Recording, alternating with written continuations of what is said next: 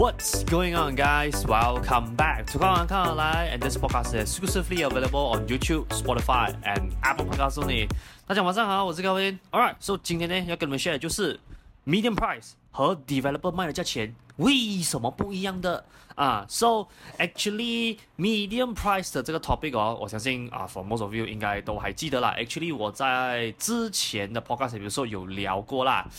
只不过啊，since after 那个 episode 播出了过后哦，还是有的人不是很搞得清楚说，哦，我讲的很像类似什么 safety margin 啊等等的一些可能细小的细节上面的这些 explanation 啊，所以在 after 我沉淀了一段日子，and then 我再放多一点点时间去做了一些 study 了过后啦，今天就出一个算是。二点零比较 update 的一个版本啦，这当然里面的有一些东西呢，会比较容易去理解一些些。所以如果是 for 那些朋友，要是说你上一次啊看那个 medium price episode，你还是有一些 detail 你搞不是很清楚来讲的话啦。Maybe 在今天这个 episode 可以给你一个答案哦，and also 啊、今天的这个 episode 我先跟大家讲啊，不会是一个 full blown 的 A to Z 的 explanation 啊，OK？因为在一点零的那个 episode 的时候哦，我已经差不多 cover 到七七八八了，所以今天只是针对啊那一些我想要 update，我想要可能做一点 slight adjustment 的细节哦去做 sharing 而已啦。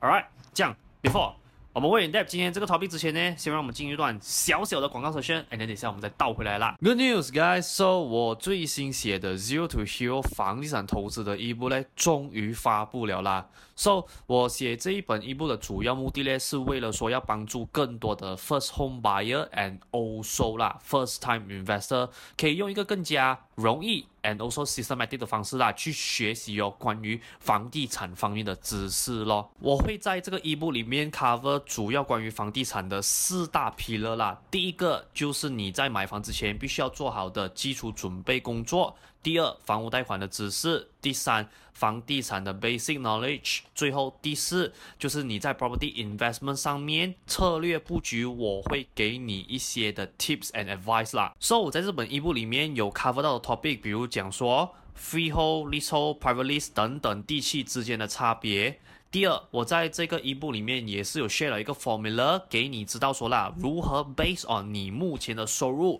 去计算出你可以负担到多少钱的房屋贷款。再来第三，这个 topic 呢 has been one of the most requested one to be written in this ebook，那就是 refinance。And yes, I know there are some of you out there，可能你之前听过有些人 share 过这些 topic，或者甚至是说啦，you heard some of the good things and bad things about certain topic 啦。不过我还是要在这边跟大家讲一下啦，我在这本 ebook 呢，我是采取一个非常之中立的立场去跟你分析讲说这一些 certain 的工具或者是一些 certain 的 knowledge，我们在什么样的时间点，或者是说在什么样的房子种类上面，我们去使用它会来的更恰当一些些啦。当然，我以上讲的这些 topic 呢，只是我这本一部里面所有的内容的冰山一角而已啦。因为我这一本一部我总共有两百多面这么厚，所以我 cover 的东西啦，肯定远远不止于如此啦。所以，如果你有兴趣要拿到这一份 ebook 的话，非常之简单，我已经有把我这一本 ebook 的 download link 呢放在 video 下方这个 description box。然后，所以你只需要点击那个 link 进去，然后你留下 whatever that system required 的 information 资料，你填完了过后，你就能免费下载我这一本 ebook 啦。So yeah，今天的广告就先到这边啦。So let us get back to tonight's main show 啦。All right, guys, so just to do a slight recap 啦。All right，所以在这边呢，只是要再一次跟大家提醒一下啊，也顺便唤醒一下你的记忆啦。Median price actually 是这样子的东西。So median price 哦，actually 你也可以把它理解成哦，就是市场的平均价。因为我相信你们应该在 market 哦，时常会听到人家讲说哦，买房。房子一定要买，一个就是 within market value，不然就是 below market value，对不对？这样我也知道啦，你们很多人就会 confuse 想说，这样这个 market value 的 data，就是它这个数目字哦，要去哪里找来嘞？So 这个是其中一个我可以 pull out 出来给你们看的一个 data 啦。So 你可以看到啊，在这边哦，这个 data 啦，我们主要我是看右手边这一边，左手边我这个 price per square feet 很少看到的，因为 like I mentioned last time，因为今天呢、price per square feet 哦，它是可以让很多种因素啦去影响到它的这一个价位高低的。说、so, 打个比方啦，你现在可能找到一个 property 哦，它是三百块。Per square feet，那如果是讲说啦，我们 based on 哦上面的这个 data 来看的话啦，你们应该都很多人会觉得讲说，诶，便宜吗？你看呐、人家外面卖啊五百八十四块 per square feet 哦，可是我买的那间 property 啊，才在三百块 per square feet 而已哦，所以这个就很多人会把它理解成是什么？就是哦，我买到了 below market value 的东西。可是啊，往往啦，那个事情的发展呢，就是。When 我 ask 更多 information 的时候啦，我才发现到说哦，原来他的房子啊，之所以会在三百块 per square feet 这么便宜的原因啊，是因为什么？是它是一间 bungalow，and then 它是一万 square feet 的 build up。So ladies and gentlemen，意思就代表什么？就是如果今天拿、我拿三百块 per square feet，我乘以一万 square feet 的 build up size 来讲的话啦。它到最后啊，它的那个我们所谓的 ultimate selling price 啦，它的是在三百万马币，所以你可以看呐、啊，以这个角度来看的话，是 price per se 你是买到便宜是没有错了。可是今天如果我们看呐、啊、ultimate selling price 来讲的话啦，它是 way above 普通人的负担能力了。这样第二个原因，为什么我不去看？price per square feet，而是放更多心思留意在 medium price 的原因，就是因为我要 avoid 类似这样子的情况发生。今天是 price per square feet，你买便宜了，很多人都讲一句的嘛，就是 as long 你的 price per square feet 有升值来讲的话，你的 ultimate selling price 也是会被往上推的。只不过各位到最后，你还是要记得一件事情啊。When 我们去 apply loan 啊，when 我们去买房子的时候哦，我们是用 ultimate selling price 去 determine 我们的负担能力在哪里，或者是换句话讲说啦，我能不能买到这间房子？你讲说 price per square feet，你买在三百块、四百块都好的话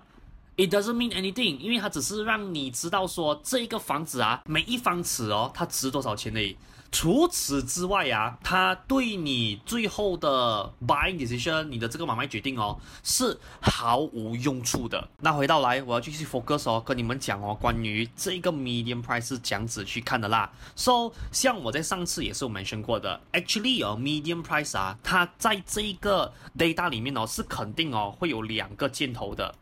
像这两个箭头呢，actually 是这样子的啦。如果说啊，based on 现在的 data 来讲的话呢，就是在 JB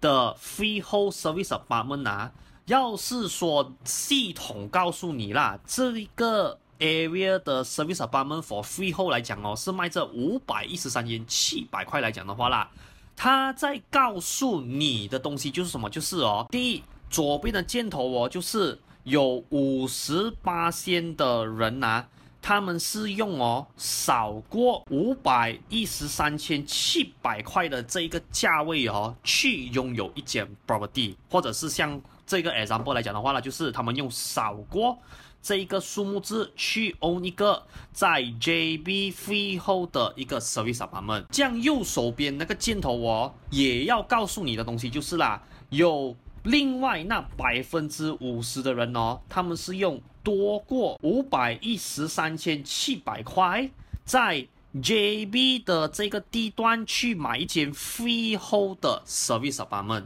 所以你们要先搞清楚啊，median price 呢，它肯定是会有两个箭头的。第一个箭头就是告诉你，有百分之五十 percent 的人是用少过 median price 这个价位去拥有上面的这个 property。这样在另外一项的那个箭箭头呢，它就是要告诉你说，这边呢、啊。有另外那百分之五十的人口哦，是用多过这一个价位去拥有这边这样子的 property 啦。所以另外一个原因啊，为什么 medium price 对于 especially property investor 很重要的原因是什么？是因为你今天呢、不可以买哦，一的是太贵或者是太便宜的物质。这样我们都知道吗？为什么不要买贵的原因，就是因为我们担心啊，可能那个东西哦是有价无市的，就是它可能是真的有实实在在的 market value，不过在 market 有太少的消费者去买。再来，为什么哦？我们也不要去买到太便宜的物质，因为啊，它是出自于这个很 simple 的 logic 了。就好比如啊，现在在 Bukit Jalil，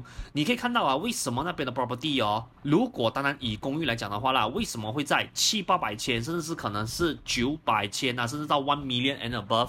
其实他要让你知道的东西就是啊，在 Bukit Jalil 这个达曼啊，多数买房子的人哦，他对他的生活上的要求和水准来讲的话啦，就是在那一个价位上面。所以 that is why 你可以看到啊，在 Bukit Jalil 啦，如果说啊，你去买一间可能三四百千，甚至可能比落三四百千的那种 flat 楼来讲的话啦。Maybe it doesn't work。为什么？因为在那边的人哦，他对于房子的居住的需求啊，是可能只有那七到八百千以上的 property 哦，才有办法满足他们的。So 在讲完哦上面那些比较基础的解释了过后啦，现在这个 part 哦就要正式进入今天的这个 video 的主轴了。因为我在过去这段日子哦，actually 有蛮多人问我的一个相同的问题哦，就是 Kevin。我们现在都知道，OK，这个 median price exactly 它的 logic 是这样子去操作，and and then 我们也懂要去哪里去拿这个 data 啦。只不过啊，especially 针对那一些哦去买所谓的 new project，也就是发展商的新屋的时候啦，他们常常会问我一个问题就是哦，Kevin，为什么啊 developer 卖的这些新房哦，它的价钱呢、啊？以大多数的 case 来讲的话哦，没有 fall under 这一个 median price 的嘞。所以这个也就是我今天要跟大家讲的，就是哦，今天呢、如果是说啊，你去 research 关于 median price 来讲的话啦，各位，我要先让你知道啊，median price 哦，它只是计算那一些就是已经交了楼，然后有在 subsale market 哦，有转手过的那些 record，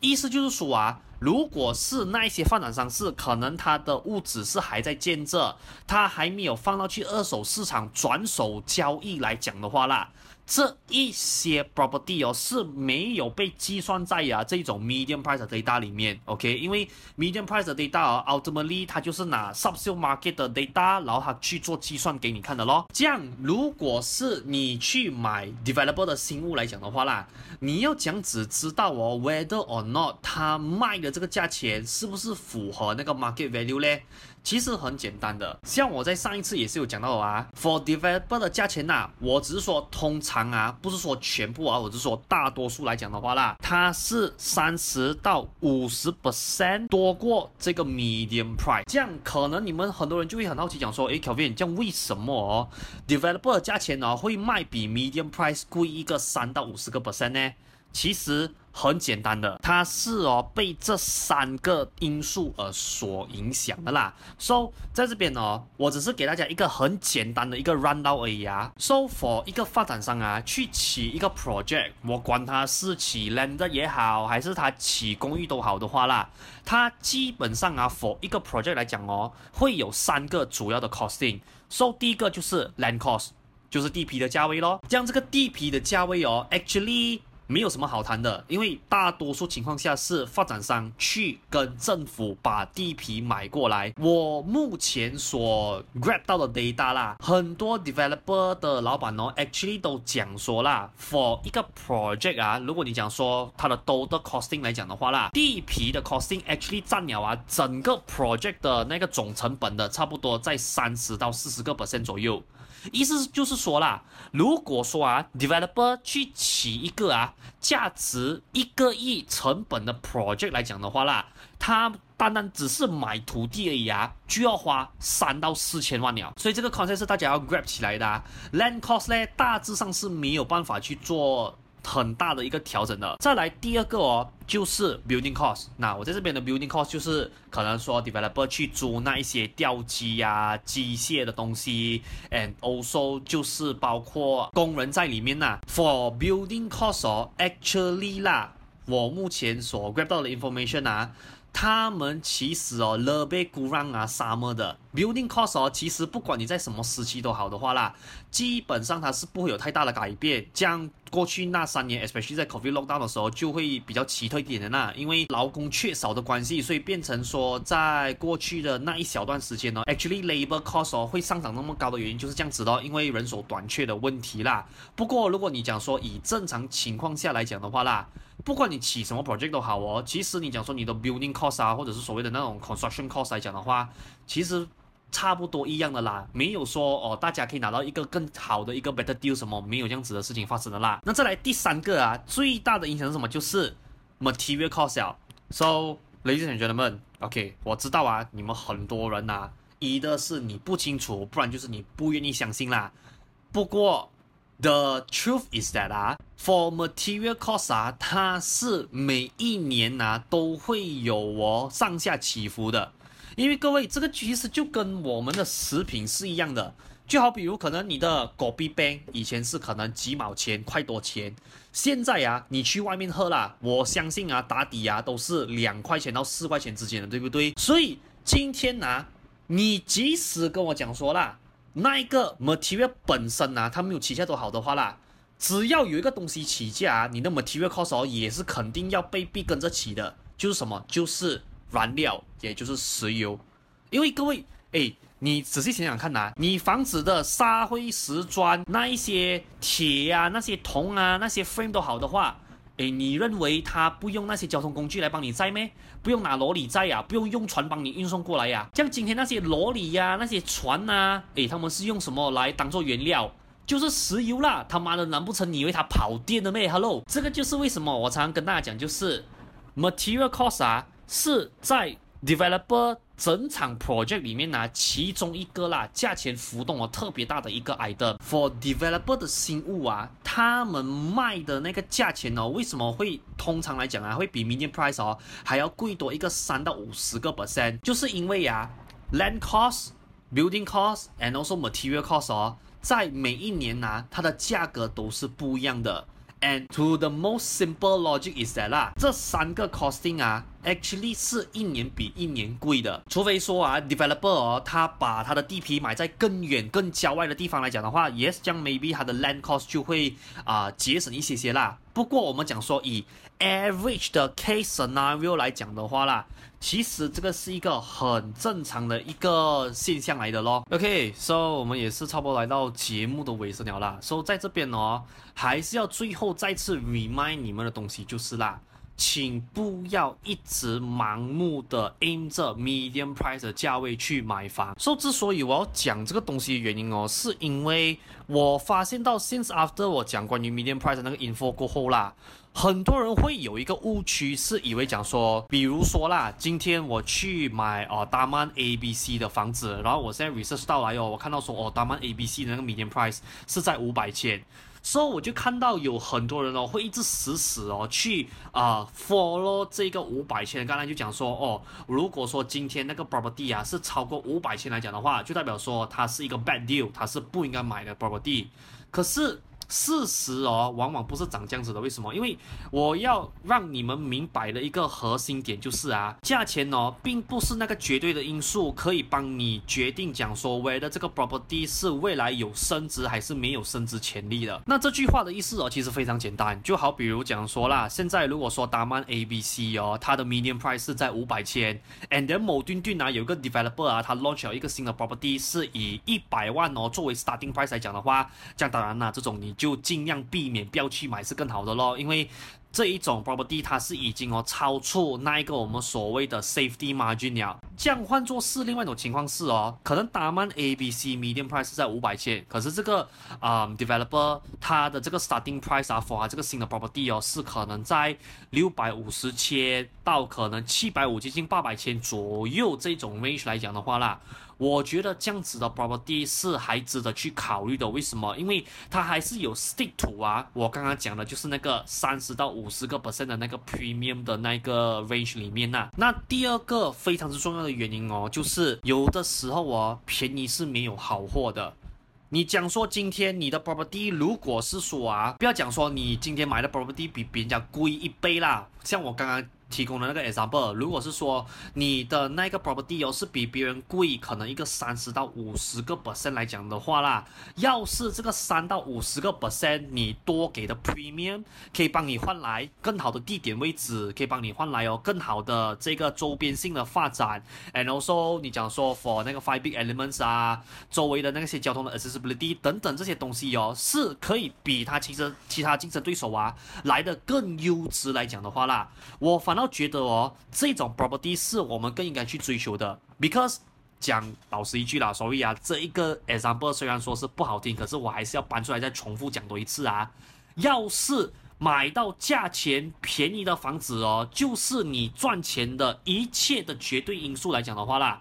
叫我讲老实一句啦，为什么 developer 要花这么多心思，可能去打造那个 landscaping 啊，去给你更好的手工、更好的 material，甚至是 overall 更好的 design、更好的配置的那些房子嘞？根本都不需要的嘛。如果是说便宜就是一切来讲的话，这样讲坦白一句啦，developer 哦。不用把自己的工作哦搞到这样辛苦的，他们只需要什么哦？所有的东西我们给最 basic、给最 cheap 的那个 quality，然后可以把那个价钱呢压在 affordability range 就可以了。不过到最后，为什么这个事情不会成真的原因就是很简单哦，各位，因为在这个世上啊，每个人的要求不一样。所以，我们不能哦，只是单凭啊我们的个人的情况，或者是我们主观的那个观点哦，去决定讲说哦，market 上面的所有的 product 应该要 follow 我的标准走。这个市场并不是哦，只 serve 你一个人的呀。所以各位请记得这个东西啦。OK，so 今天这一个我相信是比较简短的一个 medium price 二点零 updated version 的 content 就先到这边啦。So for those of you